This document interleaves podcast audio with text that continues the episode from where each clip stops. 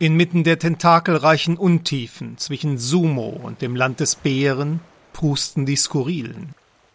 Eine flatterhafte, besserwisserische und besonders in Klippennähe äußerst uneinsichtige Inselgruppe. Podcast Episode 25. Lebst du noch oder browst du schon? Phantasmo. Ja, Herr Podcast-Intendant, Phantasmo. Warum glauben Sie, wurde mir der linke Schneidezahn ausgeschlagen? Das war ein Bergtroll, unverschämter Kerl, der Mitspracherecht für seine Gebühren wollte. Allein die Vorstellung. Lenken Sie nicht ab, Phantasmo. Wie kamen die Trolle ins Podcast-Sendezentrum Bärchenberg?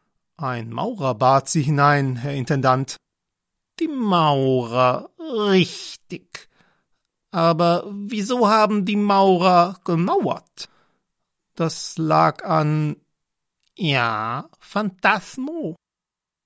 Das lag an den Schäden durch das Manöver der Verschulten. Und was? Oder sagen wir besser, wer hat die Verschulten so verärgert, dass sie das schöne Sendezentrum kaputt gemacht haben? Ähm, ja. Das war wohl wegen eines Interviews, Herr Intendant. Wegen eines Ihrer Interviews. Mit einer Verschrullten, einer Dame mit weitreichenden Beziehungen. Aber das konnte ich. Phantasmo. Sie werden eine verdienstvolle Reportagereise antreten berichten Sie unseren Hörern von den äußeren und von den äußersten Skurrilen. Ich bin eigentlich sehr gern auf Bölk und Phantasmo. Wie Sie bemerken, ist mein Schneidezahn schief wieder angewachsen. Er wird in einigen Tagen erneut entfernt und eingesetzt in einer Spezialklinik. Beten Sie, dass diesmal alles klappt mit dem Anwachsen. Dann werden Sie Ihr geliebtes Bölk vielleicht wiedersehen, sonst schicke ich Sie von skurriler Insel zu skurriler Insel, Ihr Lebtag lang. Guten Tag, liebe Hörerinnen und Hörer, ich bin's, Producer Phantasmo. Nun ahnen Sie, warum es mich vorletzte Episode auf die Insel Aua verschlug, die Insel des WW, der Backpfeifengesichter und des AND, des wohl bescheuertsten Geheimdienstes der Welt. Nun, zwei Wochen später, bin ich auf Mono angelangt, ein wenig entkräftet. Denn wohl durch ein Missgeschick der Buchhaltung sind mir weder Gehalt noch Reisespesen angewiesen worden. Natürlich freut es mich, dass mir der Intendant ein Dienstruderboot zugestanden hat. So erreichte ich trotz widrigster Meeresströmungen, orkanartiger Winde und entsprechenden Wellengangs in knapp zwei Wochen Mono. Mein einziger Gefährte draußen auf den Weiten des Ozeans war ein verlassener, alter Plesiosaurus. Wenn ich der Verzweiflung und den Tränen nahe war, stupste das Tier meine kleine Nussschale sanft mit seinem massigen Kopf nach vorne. Ich dankte es ihm mit vom Meerwasser aufgeweichtem Schiffszwieback. Heute, am frühen Morgen des vierzehnten Tages, erspähte ich einen gelb-grün gefärbten Flugsaurier. Da mein Bestimmungsbuch Opfer der überschwappenden Wellen wurde, kann ich ihn leider zur Zeit nicht die Art benennen. Eine Stunde nach Sichtung des Flugsauriers erspähte ich einen Streifen Land am Horizont. Ich kämpfte gegen heftige Wasserwirbel und umfuhr etliche Klippen. Endlich hatte ich wieder festen Boden unter den Füßen. Für diejenigen unter Ihnen, die im Geographieunterricht Wichtigeres zu tun hatten, Mono ist eine der größeren Inseln der äußeren Skurrilen mit einer Bevölkerung von circa 3,5 Millionen. Sie ist die skurrile Insel, für die der Begriff Eiland wie geschaffen wurde. Aus Gründen, die Sie gleich verstehen werden, bezeichnet die Mehrzahl der Reiseführer die Bewohner Monos als Eiwohner. Wie sieht Leben auf Mono aus? Wenn man das, was man auf Mono vorfindet, Leben nennen will. Denn hier scheiden sich die Geister.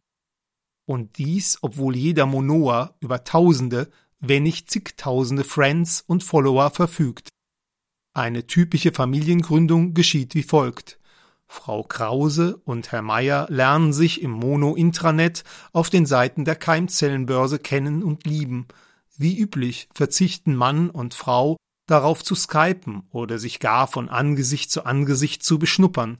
Die letzten dokumentierten persönlichen Treffen zwischen Monoern haben vor knapp 30 Jahren stattgefunden. Rasch ist man sich einig, lässt die im Familienministerium hinterlegte Eizelle von Frau Krause mit einer Samenzelle von Herrn Meier verschmelzen. Diese wartet seit Jahren tiefgefroren ein paar Türen weiter darauf. Das Zellhäufchen und der daraus entstehende Embryo werden in den Kellern des Familienministeriums mechanisch betreut.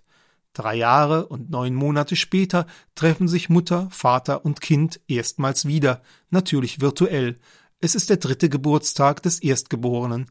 Frau Krause und Herr Meier sind gerührt und in einer Gefühlsaufwallung erteilen beide nahezu gleichzeitig Order ans Familienministerium, ein weiteres Kind zu zeugen. Heute lebt das Ehepaar Krause Meier mit ihren zwei Kindern wie alle anderen Monoa auf der Straße und doch geschützt und zeitlos schick in vier Mono-Eiern. Mono, also jeder völlig separiert, dies hat sich fürs Familienleben als das Beste erwiesen. Mono-Ei, weil die robuste Eiform sich rasch gegen die ersten Versuchswaben durchsetzte. Wie dürfen Sie sich das vorstellen? Ich stehe inmitten von halb zerfallenen Wohnblocks, die Gebäude sind öde und verlassen. Blinde, teils von Sturm oder wilden Tieren zerstörte Fensterscheiben, dafür überall auf den Straßen und Plätzen Ansammlungen von Monoeiern, die Behausungen der Monoa. Reinschauen ist nicht möglich. Die nanobeschichtete Oberfläche hält die im oberen Drittel angebrachten Solarzellen sauber. Einzige, allerdings sehr indirekte Tageslichtquelle für das Eiinnere sind die Außenkameras. Sie bieten die Möglichkeit, Bilder der Außenwelt auf die Innenwand zu projizieren. In der Regel wird diese Unterbrechung des Internet-TV-Stroms nicht gewünscht. Die Meditation in der Bilderdatenflut könnte auf Wochen hinaus gestört sein. Jedes Mitglied der Familie Krause-Meyer ist für sich völlig autark. Alle Körperausscheidungen werden durch durchsichtige Nabelschnüre in unmittelbar neben den Wohneiern platzierte gläserne Versorgungseier geleitet. Hier leistet eine muntere Gemeinschaft von Bakterien, Pilzen, Blau- und Grünalgen ganze Arbeit. Ausgewachsene Algen werden automatisch herausgefiltert und ins jeweilige Wohnei zurückgeleitet. In dessen Kücheneinheit werden sie zu delikaten Grünbroten, Breien und Algenwürstchen weiter transformiert. Natürlich darf die Bewohnerin oder der Bewohner eigene Wünsche äußern, die von den Haushaltsgeräten nach Möglichkeit schnellstens umgesetzt werden. Herde und Öfen sind vernetzt und teilen die kreativsten Rezeptideen. Die überirdische Schönheit dieses geschlossenen Kreislaufs lässt die wenigen Segler und Reisegruppen, die es nach Mono verschlägt, erstarren. Kalter Wind bläst über die Mono-Eier und lässt mich, den einzigen Passanten, schaudern vor der Ästhetik purer Einsamkeit, der Begriff Monoeier übrigens wird synonym für die Eier selbst und deren Bewohner gebraucht.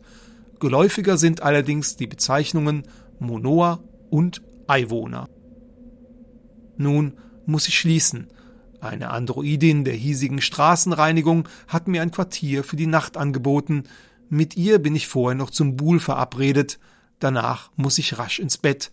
Mir tut nämlich der Hintern weh. Die harte Ruderbank die skurrilen wünschen, skurrilen Tag.